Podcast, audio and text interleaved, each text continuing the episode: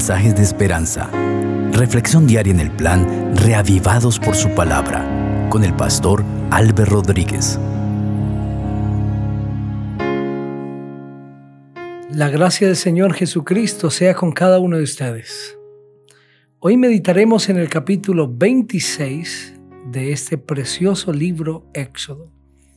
Vamos a pedir la dirección de nuestro Padre Celestial. Querido Dios, vamos a abrir tu palabra, Señor. Tu palabra es santa, por eso pedimos perdón a nuestros pecados y la dirección del Espíritu Santo para poder entender este precioso capítulo. Gracias, Señor, por enseñarnos. En el nombre maravilloso del Señor Jesucristo. Amén. Así dice la palabra del Señor. Harás el tabernáculo de diez cortinas de lino torcido, azul púrpura y carmesí. Lo harás con querubines de obra primorosa. La longitud de cada cortina será de 28 codos y su anchura de cuatro codos. Todas las cortinas tendrán una misma medida. Cinco cortinas estarán unidas una con la otra y las otras cinco cortinas unidas una con la otra. Y harás lazadas de azul en la orilla de la última cortina de la primera unión. Lo mismo harás en la orilla de la cortina de la segunda unión. Cincuenta lazadas hará en la primera cortina y cincuenta lazadas harás en la orilla de la cortina que está en la segunda unión las lazadas estarán contrapuestas la una a la otra.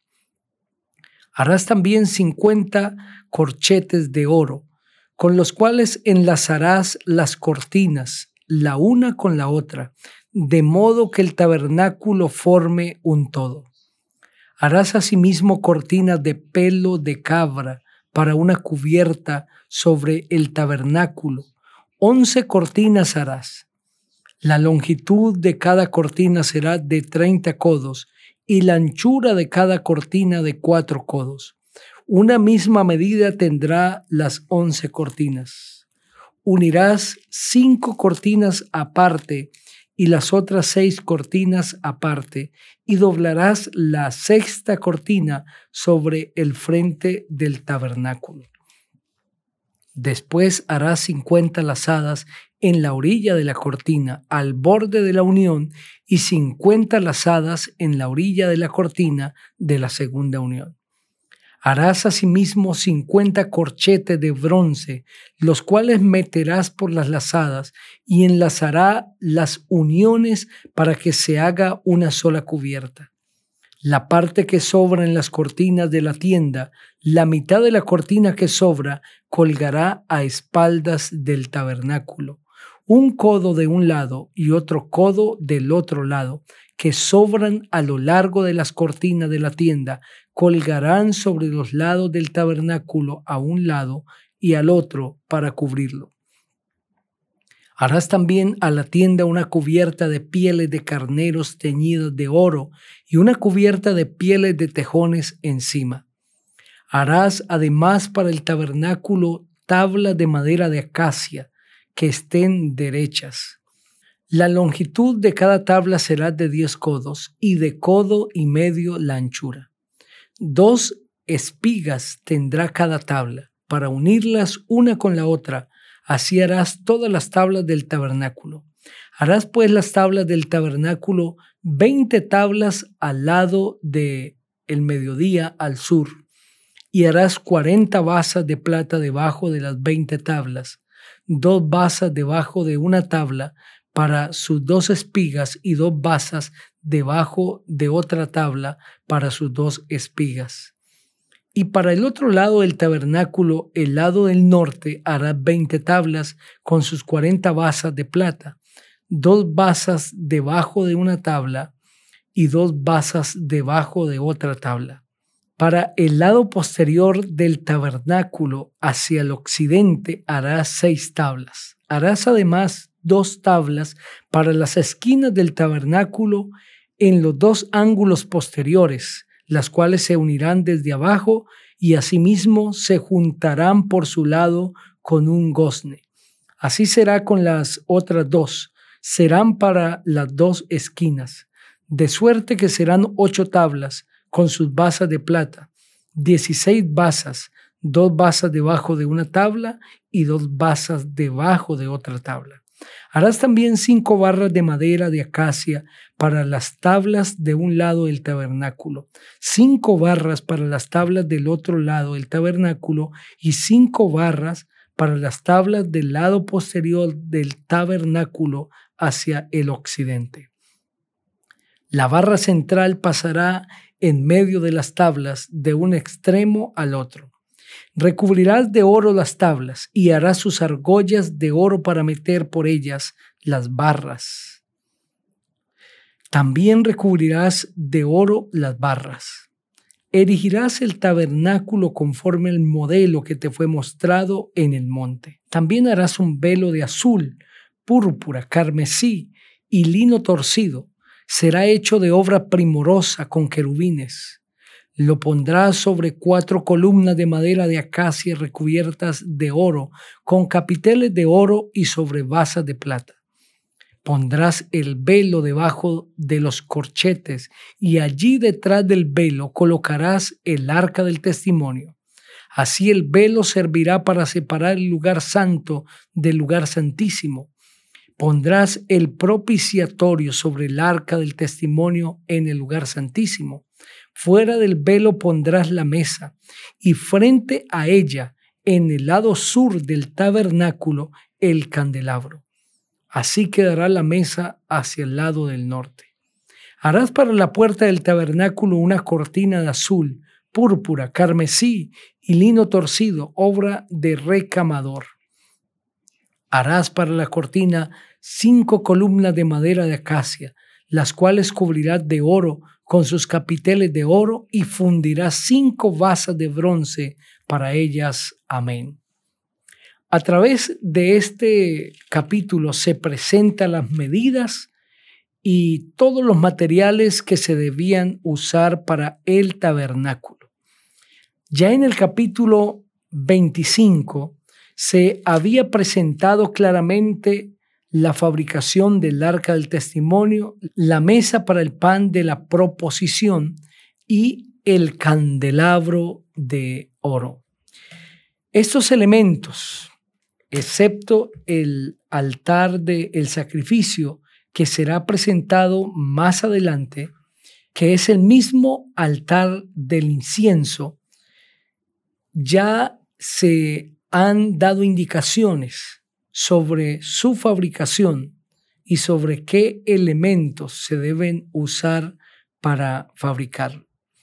El tabernáculo debe ser visto a la luz del el capítulo que ya hemos visto, con toda su fabricación. Era un tabernáculo que requería concentración. Moisés no podía hacerlo conforme a su parecer, sino conforme a las indicaciones que Dios le había dado. Este tenía tres partes. La primera era el atrio, la segunda el lugar santo y la tercera el lugar santísimo. De acuerdo al capítulo que hemos leído, este tabernáculo constaba principalmente de dos partes, de el lugar santo y el lugar santísimo. El atrio era la parte exterior del mismo tabernáculo. Este era un recinto cuadrangular de 30 codos de largo por 10 codos de ancho y 10 codos de alto. Es decir, en nuestras medidas podríamos decir que 13.34 metros de longitud por 4.45 metros de ancho y 4.45 metros de alto. Esto lo presenta el capítulo 25 en el versículo 10 y estaba abierto en un extremo. Los tres lados estaban hechos de tablas de acacia recubiertas de oro. Esto era el tabernáculo propiamente dicho. Sin embargo, recuerden ustedes que hay un tercer espacio que es el atrio exterior, ese espacio hasta donde podía llegar el israelita y donde estaba el altar del el sacrificio con la fuente, que era el lavacro, y esto representaba de manera muy especial el sacrificio de Jesús y el bautismo, como lo veremos más adelante.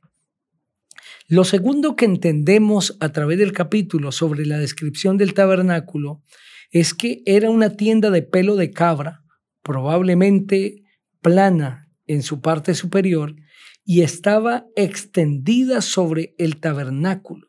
En el versículo 7 aparece la palabra cubierta, que significa eh, la cubierta de la tienda. Por encima de esta tienda estaba el pelo de cabra, que era la cubierta exterior. Esto lo entendemos por lo que presenta el versículo 7 del capítulo 25. Habían otras partes que podríamos llamar partes secundarias de la estructura, y eran en primer lugar las basas donde se apoyaban las tablas verticales que encerraban el tabernáculo. Segundo, las barras que se usaban para unir las tablas.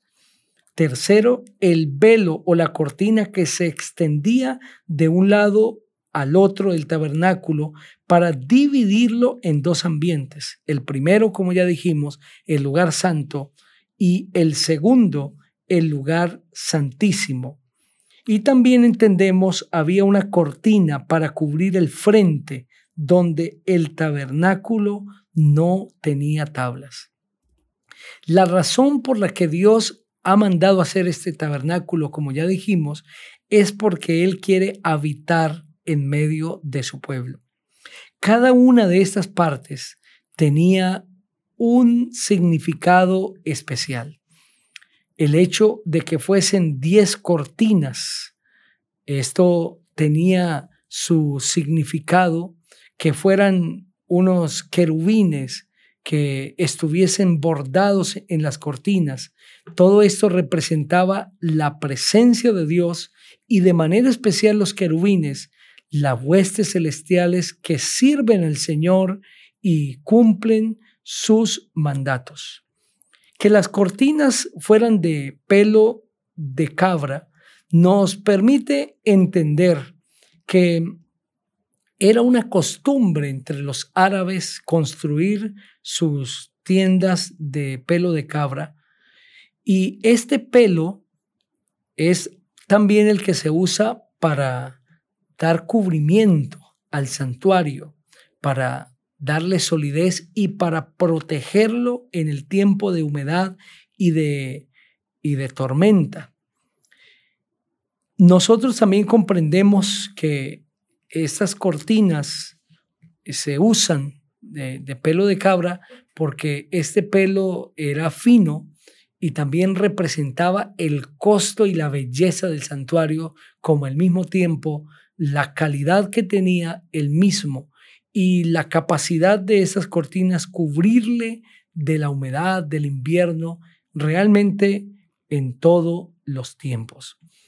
La madera de acacia, que es la madera que se usa para las tablas que van a rodear el santuario, es una de las maderas más finas de aquel entonces. Realmente era la madera más fina y más costosa la madera de acacia. Era una madera selecta.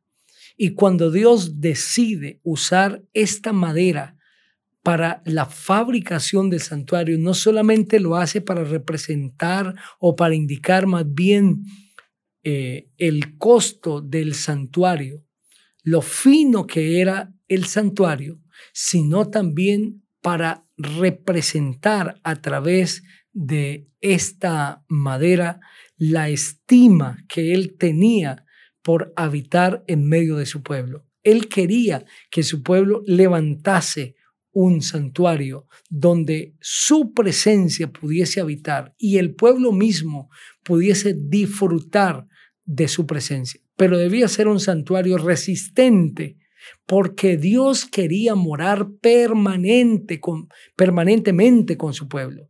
Dios no quería estar de manera eventual. Por eso Dios usa materiales finos, materiales fuertes, resistentes, porque esto le recordaba al pueblo la intencionalidad de Dios de permanecer siempre con sus hijos.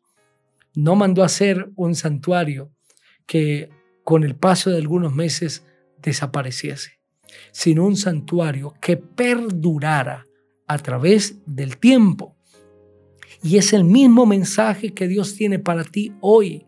Él quiere estar en tu hogar, en tu familia, quiere estar en tu vida, en tu trabajo, en tu empresa, quiere bendecirte, pero su presencia, el Señor no quiere que sea de manera momentánea, intermitente. Dios quiere morar contigo siempre. Él quiere caminar contigo, quiere amanecer contigo y anochecer contigo.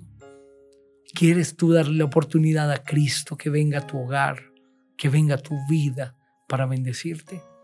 Posiblemente hoy estoy hablando para alguien que tiene una vida en desorden, que tiene una familia que se está destruyendo, que tiene una empresa que está colapsando. No sé qué esté pasando en tu vida. O quizá estés disfrutando los mejores años de tu vida. No importa la condición, la situación, dale el primer lugar a Cristo.